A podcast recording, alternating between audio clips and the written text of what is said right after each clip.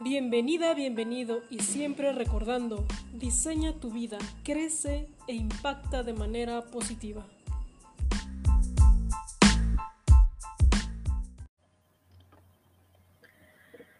Hola, hola, ¿qué tal? Bienvenidos.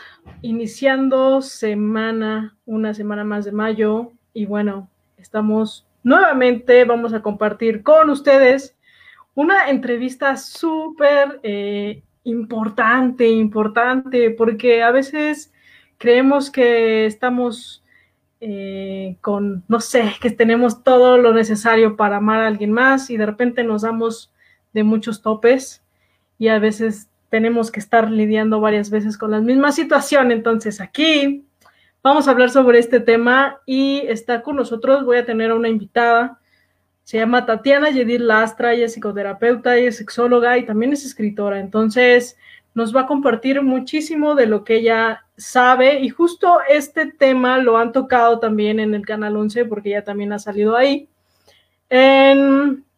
ha salido en, ¿cómo se llama? Con, ay, las de Canal 11, no recuerdo el nombre, pero bueno, ella ha estado muchísimo en el tema de las relaciones entonces, va a compartirnos cosas buenísimas.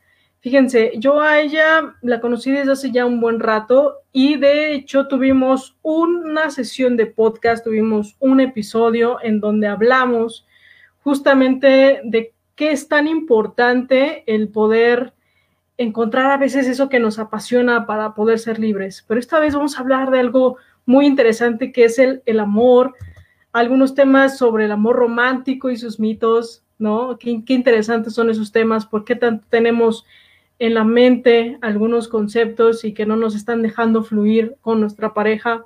¿Qué pasa si otro es mi prioridad y no es la mía? ¿No? Ese también es otro tema súper importante. Y bueno, hay varios temas que, que, me gustaría mucho que Tatiana nos, nos ayudara con esto, porque ella es la experta. Yo nada más vengo aquí a decirles quién es y qué es lo que hace y todo lo que está haciendo para impactar a muchas, muchas mujeres. Vale, entonces le vamos a dar la bienvenida. Aquí estás, listo, Tatiana. ¿Cómo estás? Bien, aquí sorteando los retos tecnológicos. Perfecto, no importa. Mira, lo, que pasa es que ya tuvimos ensayo, entonces no fue tan complicado, creo. A lo mejor te causa un poco de nervios. Sí, pero mira, ya, ya vas a tener esto dominado porque vas a tener varias entrevistas, entonces va a ser muy bueno, va a ser buena práctica para ti. ¿Cómo estás, Tatiana? Muy bien, gracias. ¿Tú? Excelente, muy bien, muchísimas gracias. Oye, Tatiana, dinos, platícanos, digo, ya hablé sobre que tuvimos un episodio de podcast en donde más o menos hablabas de ti, pero a lo mejor hay gente, obviamente en el, en el podcast solamente fue el audio, no tuvimos la oportunidad de conocerte realmente así ya en vivo, en video. Entonces, háblanos un poquito de ti, Tatiana, qué es lo que haces, a qué te dedicas y cómo qué estás haciendo para ayudar a más mujeres. Bueno, yo soy psicoterapeuta desde hace muchos años. Eh, trabajo con, dando orientación emocional en consulta privada la mayor parte del tiempo. También soy sexóloga, también eh, doy consulta sexológica, que muchas veces está combinada, ¿no? La consulta emocional con la consulta eh, sexológica. Eh, doy talleres, talleres de educación sexual para niños, para papás, talleres de sexualidad para mujeres. Y bueno, la, última profesión que incluí a, a mis actividades es la de escritora, escribo, eh, tengo dos libros publicados, uno de poesía erótica y otro de relatos eróticos. Y bueno, pues a eso me dedico. Excelente. No, pues ya tienes como varios, este, como le decían, varios títulos, varias cosas que haces. Me encanta porque también algo que he estado notando mucho es que tienes mucha apertura, ¿no? A varios temas y eso está, está muy bonito, como que te amplificas a varias cosas. Entonces, vamos a aterrizar este este título que se llama Amarnos para amar a alguien más. ¿Cómo comienzas eso? ¿Cómo, cómo eso es, qué, cómo que es de amarnos? A ver, explícanos. Bueno, este tema surgió, el interés de este tema, a raíz de eh, ciertas consultas de personas que nos preguntan a ti y a mí cómo dejar a, una, a un agresor, ¿no? A una agresora. Cómo dejar una relación que está siendo nociva, tóxica, como le dicen ahora, eh, para nuestro desarrollo y al parecer una parte de nosotros quiere dejarla, quiere terminarla, pero otra parte de nosotros no puede. Entonces, eh, a partir de ahí empezamos a, platicar de este programa de eh, que, a veces pareciera que es que amo más a la otra persona de lo que me amo a mí. Eh, de repente podemos pensar que por eso no podemos dejar a alguien, cuando en realidad creo que tiene que ver que estando con esa persona, si bien es cierto que tenemos algunas cosas en contra o algunas cosas que no nos gustan, también hay otras ganancias eh, secundarias que pueden estar pasando más desapercibidas. Ok, o sea, es a, raíz de eso es preguntarnos, ¿en realidad estamos amando más a otra persona que a nosotros? ¿O es que estamos teniendo cosas dentro de nosotros que nos hacen quedarnos con esa persona, sea o no sea por amor? Qué fuerte. Porque mira, yo déjame decirte que algo que yo he estado experimentando mucho es que cuando me entrego a alguien, cuando estoy en una relación, me vuelco totalmente, mi energía se va hacia esa persona y dejo de ver mis proyectos. Entonces es algo que he estado aprendiendo también a, manejar ese asunto y no creo que sea yo la única, ¿no? Que de repente nos olvidamos de nosotras como para ver la, parte de la relación y de la otra persona. Sí, de nosotras y de nosotros, porque es una situación que también eh, le pasa a los hombres. Y creo que sí, nos pasa a muchas personas porque es prácticamente el modelo de relacionamiento con el que crecemos. Digamos, conforme vamos creciendo, aprendemos que así son las relaciones, que si tú quieres estar con alguien y si sientes algo por esa persona, eh, tienes que estar haciendo un montón de cosas a favor de ella y que uno de repente tiene que, tiene que quedar como en segundo lugar. Y es un aprendizaje, o sea, eso lo vemos en todos lados. Es lo que algunos profesionistas llamamos amor romántico o amor Disney. Y cuando ese el término amor romántico, y lo uso con mucho cuidadito porque de repente la gente lo puede confundir con ser romántico o romántica. Es decir, y, entonces me vienen a decir, pero es que a mí sí me gusta mucho que me traigan flores. Y es que a mí sí me gusta mucho que me inviten al cine. Y eso está muy bien. Eso tiene que ver con el romanticismo, con tener detalles, con, con recordar las fechas, ¿no? Con una serie de cosas. Pero el amor romántico como modelo tiene que ver con una serie de aprendizajes y con una serie de normas que introyectamos, es decir, que aprendemos desde chiquitos y que no las masticamos, no las pensamos, sino que las aprendemos y cuando crecemos empezamos a considerarlas naturales, o sea que así son todas las relaciones. Y que si una relación no es así, entonces está teniendo algo raro, como que no se parece mucho al amor, entre comillas. Claro, por supuesto, ya confundimos muchas cosas y quiero que nos dejen aquí en el chat si a ustedes les ha pasado algo como a mí o como o diferente de, distinta manera, creo que sería buenísimo que podamos compartirlo también con los demás. Y bueno, esto de, de estos mitos del amor romántico, entonces es darnos cuenta, ¿no? Darnos cuenta de que a lo mejor esto no es lo ideal y poderlo cambiar para que también entonces la otra persona no se vuelva la prioridad. Sí, yo pienso que hay dos cosas que son muy importantes. Primero, abrir nuestra mente a aprender cosas nuevas, a darnos cuenta de que no necesariamente lo que aprendimos es la neta del planeta, que hay muchas otras formas de relacionarnos y que puede haber alguna que es más eh, benéfica para nosotros, por un lado. Pero por otro lado, eh, creo que también la clave está en cuestionarnos en estar todo el tiempo pensando un poco hacia adentro, por qué hacemos las cosas, por qué decidimos ciertas cosas. Y en este sentido, vale la pena aprender un poquito del amor romántico. Eh, hay 10 mitos del amor romántico. Bueno, los teóricos resumen como a manera didáctica el amor romántico en 10 mitos. Y uno de ellos, que a mí me parece uno de los más graves, es el de la media naranja. ¿no? El, el, pensar que yo para ser una persona completa o para ser una persona feliz, necesito de otra persona y tengo que, tengo que encontrar a esa persona. Y si pensamos en una media naranja, entonces estamos pensando en una persona que sea perfecta para mí, que sea mi complemento perfecto y que embone a la perfección. Y claro, así nos podemos pasar de una a otra a otra relación pensando que sí es mi media naranja y después de seis meses te das cuenta que, que no. Porque no hay media naranja, digamos, lo que tenemos que empezar a pensar es que somos una naranja completa y que en, el en ese sentido tenemos que trabajarnos para sentirnos bien con nosotros o nosotras mismas y después encontrar a alguien con quien compartirlo. Eso no quiere decir que vaya a haber una independencia total o una autonomía total, pero sí quiere decir que, eh, que vas a ser capaz de recuperar esas partes que pusiste en otra persona si esa relación empieza a tener más cosas malas que buenas. Oye, ¿cómo rompemos esa cadena? O sea, yo, yo entiendo que a veces lo aprendemos, no sé, en películas o en la familia, ¿no? ¿Cómo romper esa cadena para no repetir patrones?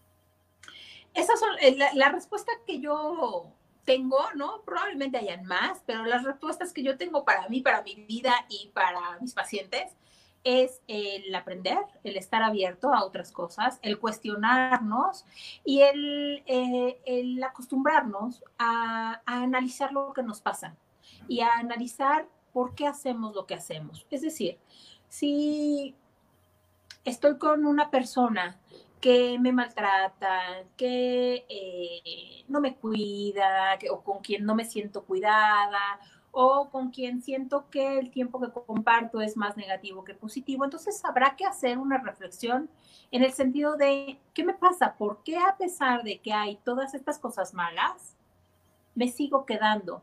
Digamos, tratar de desenterrar esos beneficios secundarios de los que yo te hablaba, que a veces terminan siendo eh, un poquito más inconscientes o un poquito más difíciles de cachar, porque tienen que ver con nuestros miedos. Ok. Ok, entonces va más con la parte de, de podernos autoanalizar y yo creo que eso va, o sea, va a depender mucho de que tú estés relacionándote con tus parejas, ¿no? O sea, no, no voy a decir esto si no, o sea, no voy a analizar si no estoy con una pareja o entonces tengo que ir con un terapeuta y hasta que yo ya me sienta súper bien, ya me voy a lanzar con alguien. Eh, yo no pienso que la vida funciona así, o sea, no pienso que uno pone en pausa su vida para resolver ciertas cosas a nivel terapéutico o en lo individual o, en, o con ayuda, yo no pienso que la vida se pone en pausa, ¿no? Yo pienso que uno va aprendiendo de sí mismo o de sí misma por cualquier medio, porque volvemos, este es el que yo conozco, pero no necesariamente es el único, ¿no? Uno va aprendiendo y uno la va regando y uno cada vez la va haciendo mejor, ¿no? E, y va, vas avanzando, digamos, tengas o no tengas pareja, puedes estar haciendo este trabajo contigo. Excelente. Y ahí, entonces, para, para entrar en este tema de que la, de no tener en prioridad a la otra persona, ¿cómo comenzamos ahí, no, a, identificarlo y qué hacer? Porque de repente dices, bueno, ya todo mi día lo estoy destinando y mis pensamientos, todo va hacia la otra persona. ¿Y ahora qué hago? ¿No? A lo mejor la otra persona ya se acostumbró a que yo le estoy dando tantísima atención que de repente digo, no, no, no, a ver, pausa, ¿no? Sí, y ese quizá tenga que ver con el segundo mito del amor romántico que podemos platicar, eh, que es el que la otra persona tiene que ser tu prioridad. ¿No? nada más es tu media naranja perfecta y completa, sino que eh, encima tiene que ser tu prioridad en la vida. Y creo que, creo que ese es un gran error. Y es un error en el que caemos igual hombres y mujeres, pero que creo que es muy común en el caso de las mujeres. Eh, esta cultura del sacrificio eh, tiene, tiene raíces muy profundas, viene desde hace mucho tiempo, ¿no? Y tiene repercusiones también bien graves. Em, si yo estoy todo el tiempo pensando en función del otro, ayudando al otro, sirviendo al otro, ya sea nuestra pareja o nuestros hijos o nuestros padres o nuestro trabajo, ¿no? No importa, no importa quién o qué sea lo que es la prioridad, pero en, la medida en la que yo estoy enfocándome en eso, me estoy descuidando yo. Y entonces, si yo hago que el centro de mi vida sea alguien o algo más, entonces, ¿de qué forma voy a poder yo separarme si eso no me está funcionando? es prácticamente eh, desgarrarme, ¿no? Si yo estoy haciendo que mi pareja sea el centro de mi vida y el foco y mi misión en la vida, pues muy difícilmente me voy a poder alejar o si me alejo, me va a costar mucho trabajo, va a ser un duelo bien importante. De por sí cualquier pérdida es importante, ¿no? Es un, hay un duelo que manejar. Si entre más importante es esa persona o esa cosa para mí, pues el duelo será mayor. Claro, por supuesto. me quedo con una persona, yo totalmente vacía, ¿no? Una persona a la que no he visto, a la que yo no he cuidado, a la que por la que yo no he peleado, por estar pensando y, y concentrada en alguien más. Es bien grave, es bien grave. Uno se siente muy vacío. Y creo que todos tenemos en algún, de alguna manera eh, cierta experiencia con esto. Creo que a todos nos ha pasado. Eh, quienes somos mamás, por ejemplo, te hablo de mi caso, em, yo pasé una buena, buena temporada concentrada en ser la mamá perfecta, ¿no? La mamá que se supone que tengo que ser, la mamá que me, que todo el tiempo quise ser, ¿no? Entonces pasé mucho tiempo eh, de mi vida, años, totalmente dedicada a esa función y por supuesto que tuvo un impacto eh, un tanto positivo y un tanto negativo, pero el negativo es que me abandoné. Definitivamente yo no fui mi prioridad y me costó mucho trabajo y fueron golpes fuertes darme cuenta de que así era y, he tenido que hacer un trabajo importante para recuperarme y para volverme a colocar yo en el centro de mi vida. Y todavía hay circunstancias que me sacan de ese centro. No es que yo ya lo haya logrado, ya estoy iluminada, al contrario. A mí me parece que esto es un trabajo constante, permanente, en donde de repente me cuenta de que ya me empecé a descarriar otra vez, ¿no? Ya me empecé a concentrar en y, y yo dónde estoy. Entonces, de recuperarme y de volverme a poner en el centro. Sí, eso es importante porque de repente uno se puede concentrar tanto o enfocar tanto en algún proyecto, hasta en el mismo trabajo, que de repente descuidas a lo mejor la familia o tu relación. Entonces esto va más allá de una pareja, va en todos, en toda la actividad que tengas, pero aquí lo importante es entonces es darte cuenta, darte cuenta de que de repente estás descuidando ciertas áreas y no estás llevando un equilibrio, ¿no? Y creo que ahí entonces eh, en esta parte viene el cómo, cómo recuperarnos, ¿no? Cómo de repente ya me sentía sola, perdida, y ahora cómo le hago, ¿no? Para volver, volver a mi centro. Sí, y fíjate que es bien complicado hacerlo porque encima socialmente esa forma de actuar está aplaudida, ¿no? O sea, una mujer que se olvida de sí misma para concentrarse en sus hijos, wow, ¿no? O sea, bien, todo está bien de eso se trata. Los hijos tienen 10, los hijos salen bien peinados, bien planchados, ¿no? Aunque ella salga con el chongo a última hora y se dedique los últimos cinco minutos para vestirse y arreglarse, ¿no?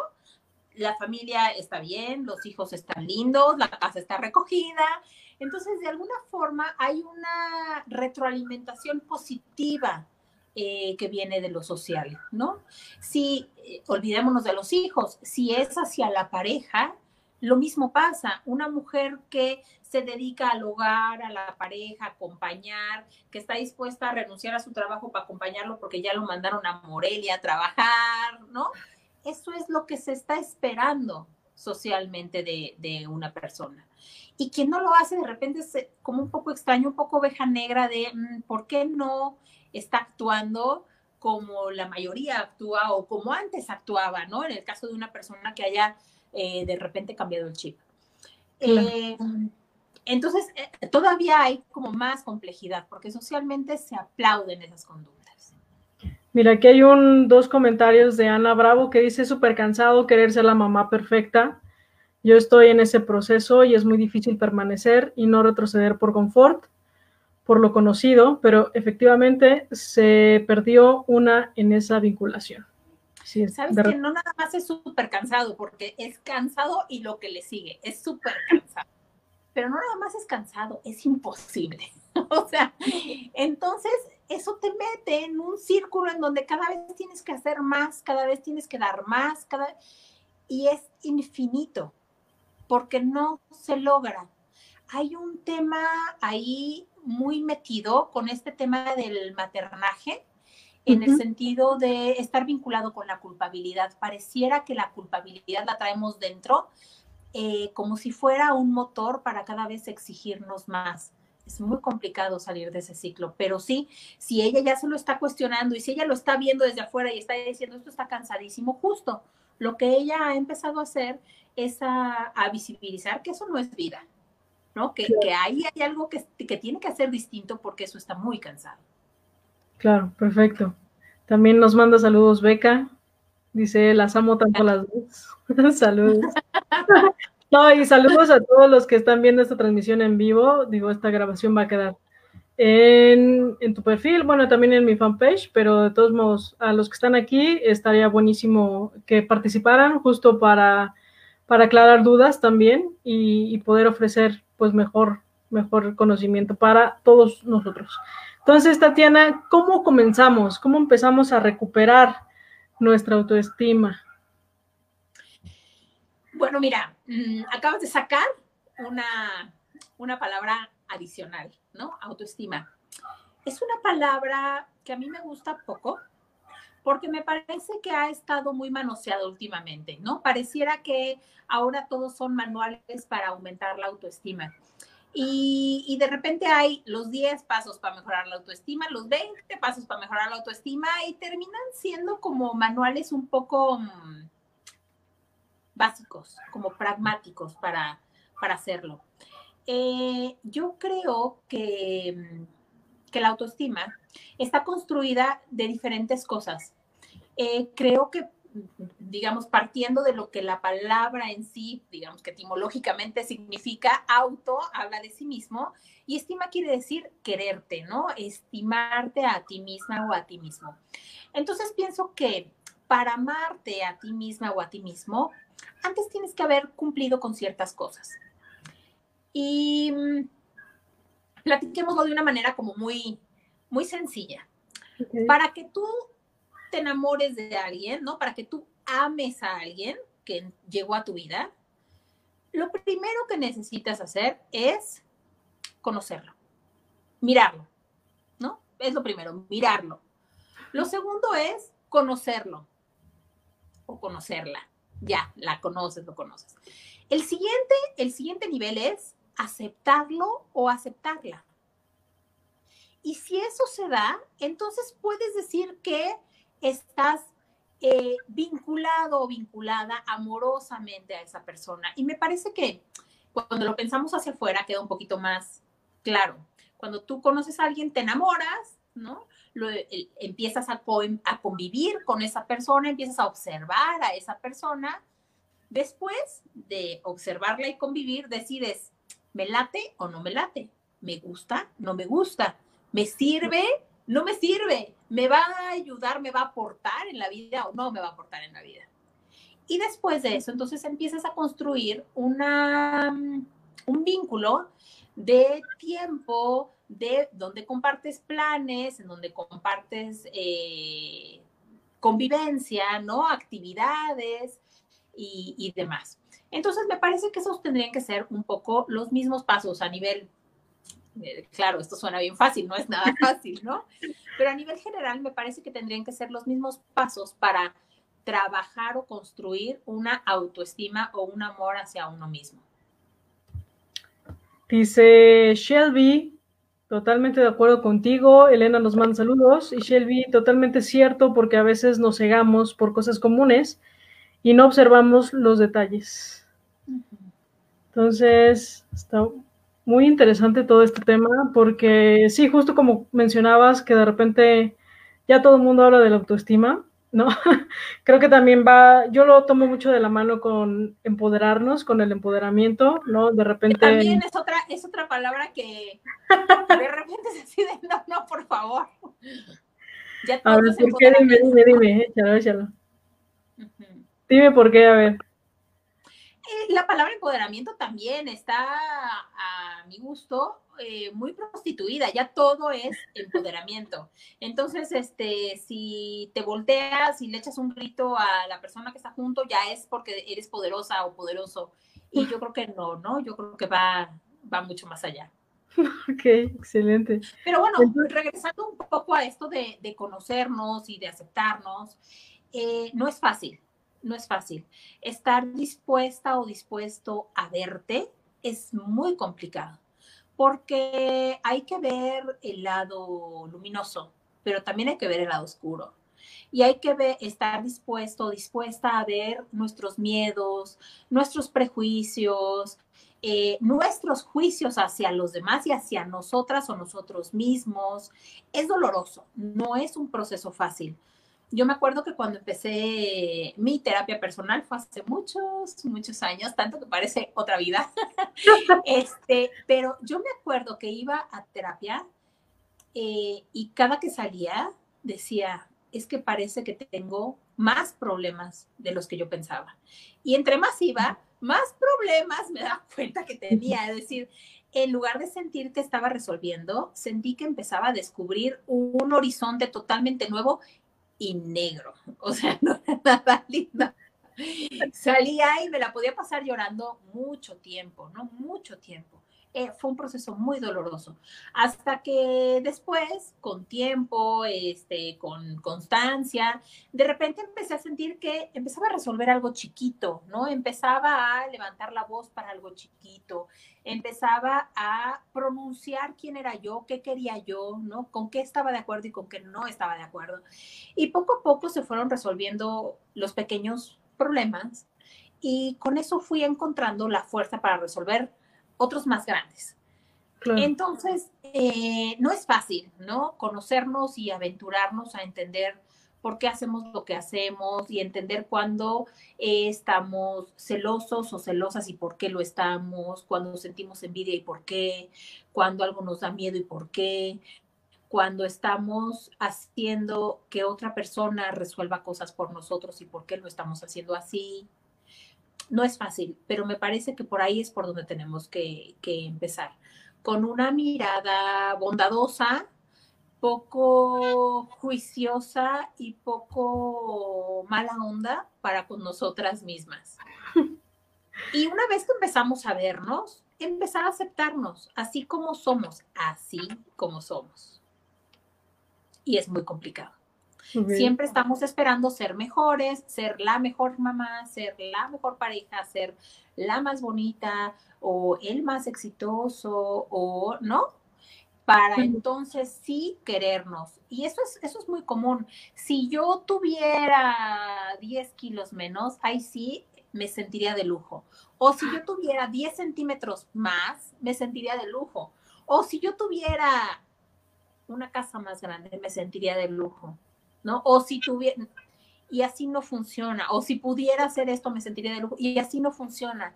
Hay que empezar a, a, querernos y a aceptarnos así como somos. Es la única forma de realmente empezar a crecer a partir de el amor y no crecer a partir de la exigencia como nos compartía el, el testimonio que acabas de leer, ¿no? De cómo te exiges para ser la mejor, pensando que eso te va a hacer feliz, cuando en realidad creo que la fórmula es al revés, hay que aprender a ser feliz con quien somos y como somos para que a partir de ahí, del amor hacia nosotros, podamos crecer y mejorar. Y es que ahí cuando de repente estás en la situación y está con la emoción, por ejemplo, la emoción de los celos, del miedo, lo que sea, no piensas, de repente se te nubla todo y es complicado, pero aquí lo, lo importante yo creo que es analizarlo un momento después, ¿no? Cuando ya todo se calmó y decir, bueno, pero ¿por qué reaccioné de esta manera? ¿Por qué actué así? ¿O por qué no hice esto X, ¿no? Porque sí, en ese momento yo creo que sí se vuelve un poco más complicado. El miedo, el enojo, los celos, la envidia, ¿no? Todas esas son este, emociones humanas que todos tenemos. El tema es poderlas captar, poderlas tramitar y poder entender por qué esa situación en específico me detona, qué me falta a mí, que ese tema me está detonando de esta forma. en todos los modelos, ¿eh? porque uno pensaría que, eh, por ejemplo, las personas que se vinculan desde el amor libre, desde eh, el poliamor, ¿no? Desde, desde la anarquía relacional, desde otra forma de vínculo, uno ya no sentiría envidia o celos y no funciona así. Todos en algún momento podemos sentir celos, el tema es entender de dónde vienen. Perfecto. ¿Y cómo ve, tú qué opinas también entonces esa parte de poder comunicarlo, ¿no? A la otra persona, porque entonces si dices, bueno, me estoy sintiendo así y está pasando esto cada vez que sucede algo, ¿cómo yo poderlo trabajar si a lo mejor pudiera ir con una terapia, pues sería buenísimo, pero ¿cómo yo empiezo a trabajarlo? Si lo comunico con la pareja o no sé. Pues pongamos un caso como para que podamos empezar a, a. Supongamos que estoy hablando de, de celos, ¿no? Partamos de, de que alguien se está sintiendo celosa o celoso. Hay quienes deciden hablarlo con la pareja, ¿no? Ponerle el problema sobre la mesa y están esperando que la pareja haga ciertos cambios. Por ejemplo, tu amigo ese del trabajo o tu amiga esa del trabajo no me cae bien, ¿no? Este, se te arrima mucho, te habla mucho, este, te marca mucho y ya no me cayó, ya no me cayó bien. Este, y uno podría estar esperando que con eso la pareja cambie, que se aleje de su amiga o amigo, que ya no le hable tanto, que porque ya lo expresamos. Y creo que esa no, o sea, sí estoy a favor de la comunicación, pero no en ese sentido. No en ese sentido de te voy a comunicar lo que me molesta para que tú lo cambies, porque en ese sentido lo que estoy haciendo es mi problema, ponerlo en las manos de mi pareja para que mi pareja cambie y entonces ya no me ponga en esa situación complicada a mí. Y yo creo que eso no se vale. Creo que estamos un poco acostumbrados a hacerlo, pero creo que tiene pocos beneficios y es muy proyectivo. Es, toma mi problema, este es mi paquete, te lo doy y resuélvemelo. Yo creo que la cosa no va por ahí. Yo creo que, por, eh, volviendo a este ejemplo, uno tendría que estar haciendo el trabajo de qué me pasa a mí con esta amiga del trabajo, ¿no? ¿Qué se me despierta a mí? ¿Cuáles son los miedos que se me despiertan? Y normalmente el miedo que se despierta con los celos es el miedo a la pérdida es esta señorita o este jovencillo se le va a meter entre los ojos, como normalmente decimos, eh, y me lo va a ganar, me lo va a bajar, me lo va a robar, se va a creer con ella, lo va a engatusar, ¿no? Esto es como muy, es como, es como típico, ¿no? Son las frases típicas. Y entonces habría que empezar a trabajar con uno, con nuestros miedos, a ver qué me está pasando a mí, ¿Por qué estoy teniendo miedo de que mi pareja se vaya con alguien más? ¿Por qué si en principio tengo un vínculo bien fortalecido en donde los dos estamos cómodos o cómodas?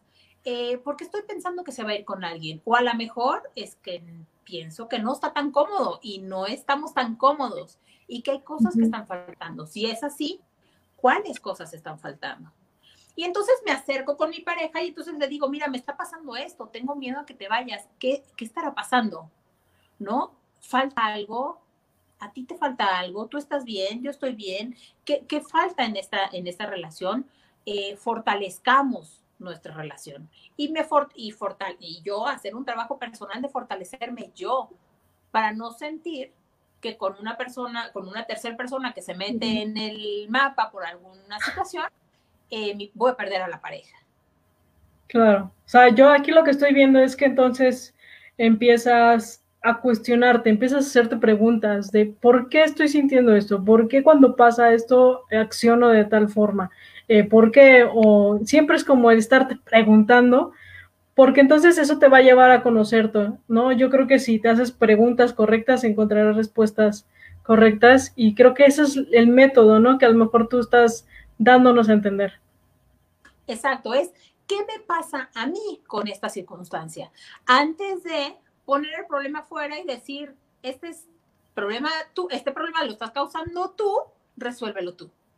Okay. Porque aunque sea su amiga y sea su trabajo, no es problema de él o de ella, es problema tuyo porque tú eres quien te está sintiendo mal. Exacto. Perfecto. Y ahora, este otro, el, el, cómo yo aceptarme, ¿no? Porque de repente mencionabas que tienes, la, tenemos, tenemos lados oscuros, ¿no? Y me incluyo también. Entonces, ¿cómo llegar a esa aceptación? ¿Cómo en, el aceptarme y no juzgarme?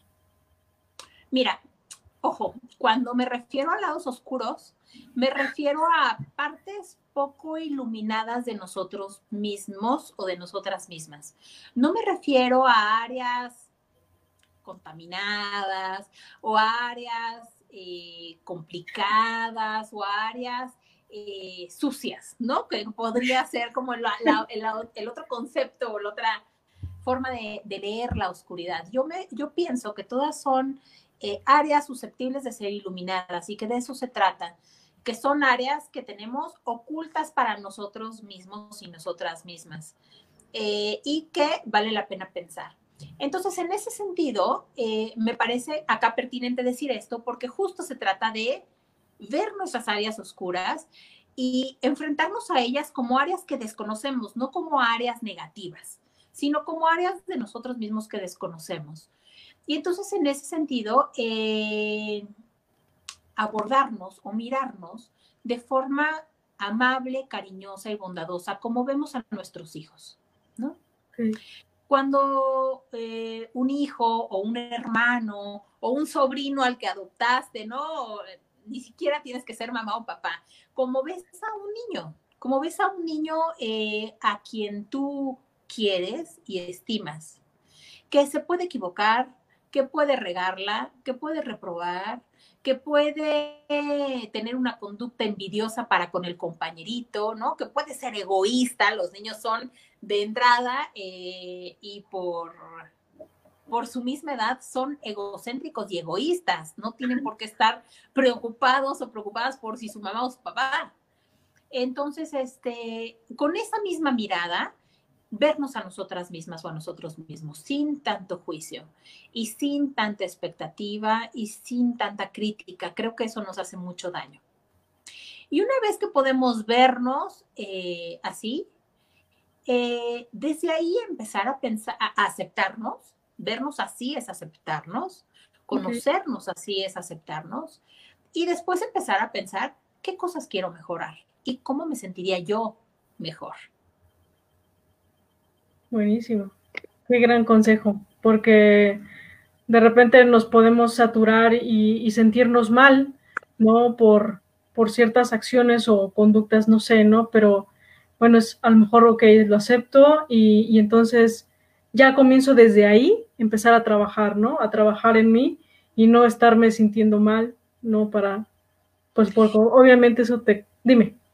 Y mira, suena, suena bien, suena hasta cierto punto lógico. Algunas veces podría sonar fácil, pero no es fácil. Yo te puedo decir que llevo mucho tiempo de mi vida, muchos, muchos años, eh, seguro más de 10, seguro yo creo que más de 20, tratando de ser menos exigente conmigo misma. Wow. Fácil.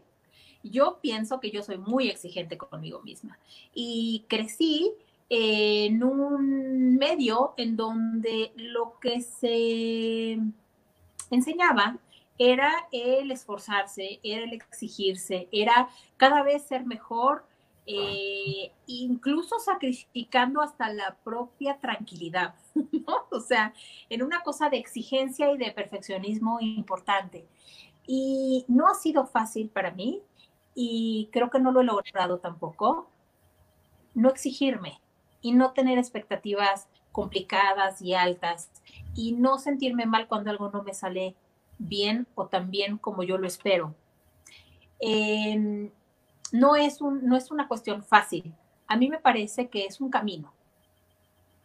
Y así yo veo muchas de las cosas eh, de mi vida. Yo pienso que los problemas que tengo ahorita son muy parecidos a los que tenía hace cinco años y hace diez y hace quince. ¿No? Como que quizá no la expresión de ese problema es el mismo, pero sí la raíz de ese problema. Y creo, sin duda creo que he hecho avances y que he ido, y que he ido caminando y que me esfuerzo y que, pero y sí creo que esos problemas se han ido, o esos temas esenciales de mi vida, los he ido puliendo, los he ido rebajando, los he ido erosionando en cierta medida. Y esa pequeñísima erosión ha hecho cambios importantes en mi vida. Totalmente. Sin embargo, mm, a mí me parece como un poco simplista decir que con escuchar esta conversación o con ir a terapia seis meses, los problemas de tu vida y los temas que han marcado tu ser se van a resolver. Yo pienso que no es así, pienso que es un camino en el que tenemos que estar trabajando de crear mayor conciencia y mayor bienestar y más amor para nosotras mismas y nosotros mismos. Wow, qué, qué gran tema porque a veces queremos ya la solución inmediata, pero no, realmente es todo un proceso, todo un camino, como tú lo mencionas, y que poco a poco impacta eh, la vida a tu alrededor, porque imagino que también se veía muy reflejado a lo mejor en, en, la educación de tus hijos, ¿no? En que a lo mejor si tú te exigías, a lo mejor también les exigías a ellos. Entonces, algo que, que me ha gustado mucho es cómo poco a poco vas haciendo cambios, ¿no? Para, para hacer eso. Mira, nos, te voy a leer unos comentarios. Shelby se ríe, dice, este, dice, parece que Tatiana estuviera leyendo mi mente. sí. Mateo, ¿cómo sé si me amo a mí mismo? Nos hace esa pregunta. Es, es una pregunta más que psicológica, creo que es una pregunta más filosófica. Ok. Eh, a la que yo, por supuesto, no tengo respuesta. este, es una, es una gran pregunta. ¿Cómo lo sé? Eh, yo te puedo decir, ¿cómo lo mido yo? A mí me parece que es una, una medición la autoestima y cuánto me, cuánto me quiero y cuánto no me quiero, eh, cuánto camino me falta por recorrer. Yo creo que es una, es una regla como muy subjetiva y, individual y personal, ¿no? Yo pienso que la autoestima tiene mm, subidas y bajadas. Por, por ejemplo, estoy, estoy tratando de pensar en mí, ¿no? Antes de, de responderle a él, ¿es, ¿es, un hombre el que preguntó? Mateo. Mateo, es que no, no, no escuché el antes de, tratar de contestarle a Mateo, estoy pensando cómo me, lo, cómo me lo contestaría yo en ese sentido. Y si pienso cuánto me quiero, yo pienso que hay veces que me quiero más que otras. Hay épocas que me quiero más que otras. Hay veces que me acerco más al ideal que tengo de mí misma que otras. Hay áreas de mi vida en la que me siento más realizada o más cerca de lo que yo quisiera estar que en otras. Entonces tampoco creo que pueda yo decir, bueno, pues del 1 al 10 me quiero 8, ¿no? Porque aún cuando fuera 8, es 8 ahorita, pero a lo mejor no fue 8 hace dos meses y a lo mejor eh, hoy en la noche hago algo que me hace sentir terrible y me quiero 0 o me quiero 2. Y a lo mejor como mamá me quiero, a inventar un 7, pero a lo mejor como profesionista me quiero un 9 y a lo mejor como pareja me quiero un 4. No, no lo sé. Em, yo no sé si haya una forma de medir cuánto me quiero. Lo que sí eh, creo es que tiene mucho que ver con sentirme bien con quien soy, con cómo actúo. Y para mí hay una, hay una clave muy importante que es la congruencia que yo siento entre lo que pienso y lo que hago. A mí eso me hace sentir bien, eso me hace sentir que voy por buen camino, que, eh, y eso me hace sentir contenta conmigo misma y me dan ganas de felicitarme, ¿no? Claro. para mí, quizá eso es una cosa, yo estoy hablando desde mí, ni siquiera como profesionista en este momento. Así es como yo calculo y como yo podría sentir o medir cuánto me quiero.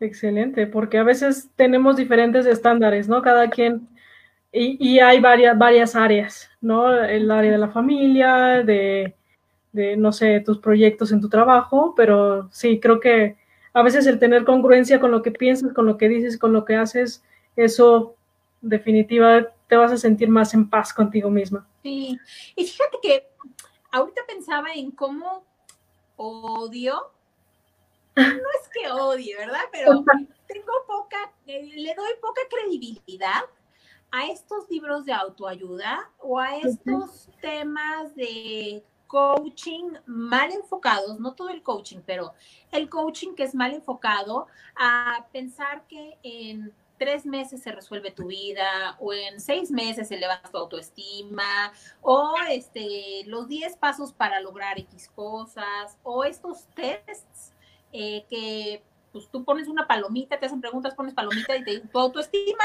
está en un nivel medio, alto, bajo, no lo sé. Eh, no es que esté en contra de ellos, creo que puede ser una herramienta interesante como para iluminar ciertas cosas, pero definitivamente no creo que son eh, las herramientas que te van a ayudar a hacer un cambio real, importante y profundo en la vida.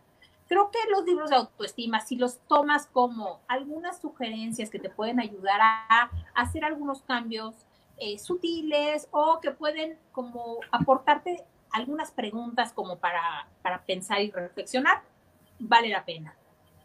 Pero, pero realmente pensando que ese es su alcance, ¿no? Que el alcance no es eh, convertirte en otra persona, ni cambiar tu vida del, del 0 al 10, ¿no? Y mucho menos en un corto tiempo. No, y claro, aparte siempre tenemos alguna eventualidad, ¿no? Puede ser que de un día para otro muera un ser querido y entonces de repente estaba súper bien, pero volviste, ¿no? O sea, es la parte de la vida, ¿no? de repente hay duelos, hay cosas que te llevan a situaciones donde, bueno, a veces no te sientes tan bien, ¿no? Y ahorita en la cuarentena, justo antes de entrar al aire, platicábamos justo eso, que de repente yo hay días que me siento muy bien y de repente hay días que no me siento nada bien. Entonces, creo que es todo un, proceso, uno se da cuenta y entonces accionas de distinta manera. A lo mejor haces ejercicio, este, sales a caminar, le das la vuelta a la manzana, lo que sea, pero pues bueno, creo que esas importantes son herramientas que tú conozcas para al menos sentirte más la es una locura, ¿no? Es una situación totalmente nueva, extraña, apocalíptica, muy extraña. Este, hace poquito participé en una mesa redonda en donde justamente estábamos hablando de autoestima. Y entonces una de las personas estaba diciendo que valía la pena, pues que en este encierro, ya que tenemos tiempo y estamos confinados, pues que empezáramos a trabajar nuestra autoestima y haciéndonos preguntas y nada.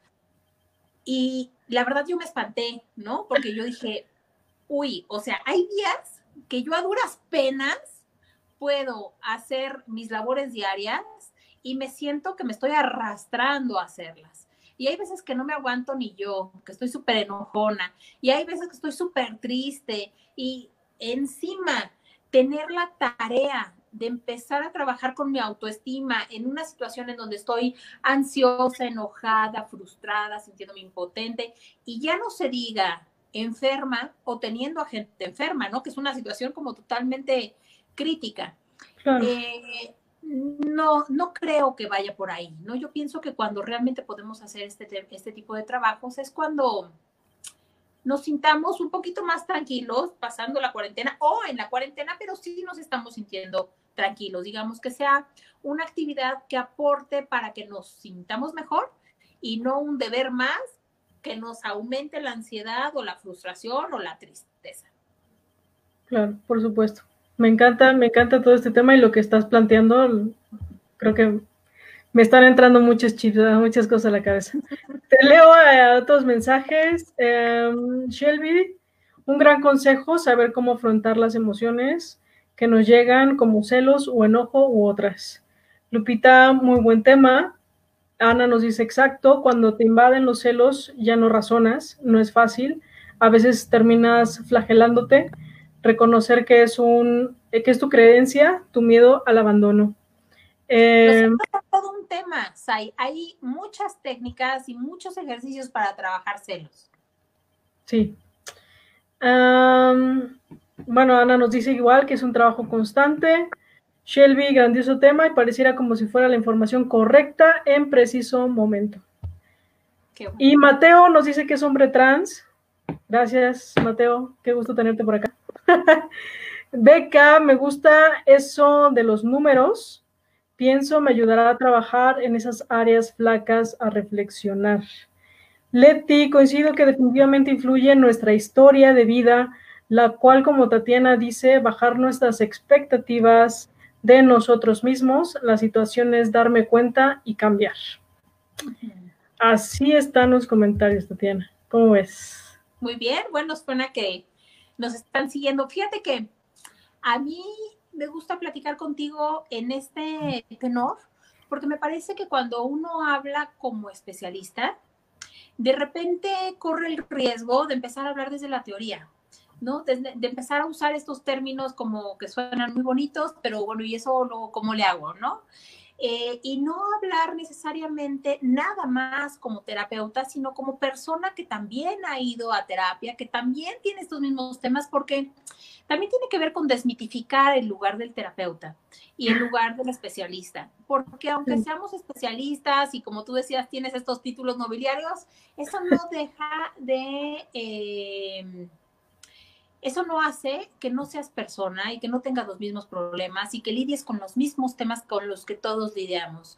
De alguna forma, eh, yo lo que comparto, las cosas que comparto, me gusta compartirlas desde lo, desde lo testimonial, desde yo así le hago y esto me ha servido y esto es lo que he hecho, y a veces también desde lo, desde lo profesional y desde, desde el lugar del especialista, pero se comprende totalmente diferente cuando es a través de la experiencia.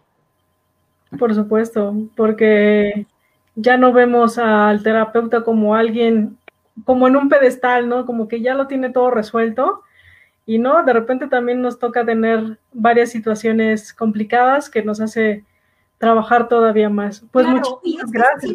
A la, a la otra persona, y eso también tiene que ver con autoestima con desmitificar a estas personas o desidealizar a estas personas, porque, y a todos, ¿eh? A la señora que pasa junto a ti o al jovenazo que es tu jefe o al, a quien sea, a desmitificar, porque si estamos pensando que ellos son perfectos, pero nosotras no, o ellas son perfectas, pero nosotras no, o ellas tienen todo resuelto, o ellas tienen todo lo que quisieran y nosotros no, nosotros nos empezamos a sentir como inadecuados, fuera de lugar, algo estamos haciendo mal definitivamente, ¿no? Porque la otra persona, ¿cómo, cómo es que lo logró? ¿no? Y tiene que ver con desmitificar y con desidealizar. Nadie está iluminado. Hay quienes estamos más iluminados en un camino y menos iluminados en otros.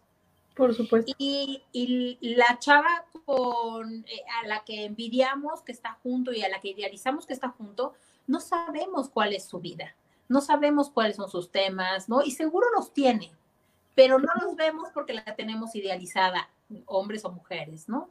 Y entonces en ese sentido vale la pena como quitar del pedestal a la gente, porque entonces sí nos humanizamos todos y todos tenemos cosas que aportar y todos tenemos cosas que trabajar y todos tenemos cosas trabajadas y todos tenemos cosas en pañales. en pañales, exacto. Tatiana, ¿algún consejo, algún mensaje que les quieras dejar a todos los que nos están viendo ahorita? Eh, porque bueno, ya estamos cerrando, ya, ya estamos por la hora. Muchísimas gracias de verdad a todos los que se han conectado y gracias a ti, Tatiana, por darnos esta oportunidad. Encantada. Este, bueno, pues que nada más, eh, bueno, poner ojo en el amor romántico, en estos mitos, en esta, en esto que pensamos que es el amor y que es la pareja, cuestionarnos y entender que no siempre el modelo de pareja ha sido ese, no es el único y, pueden haber formas de relacionarnos que tengan menos costos para nosotros mismos o nosotras mismas, por un lado.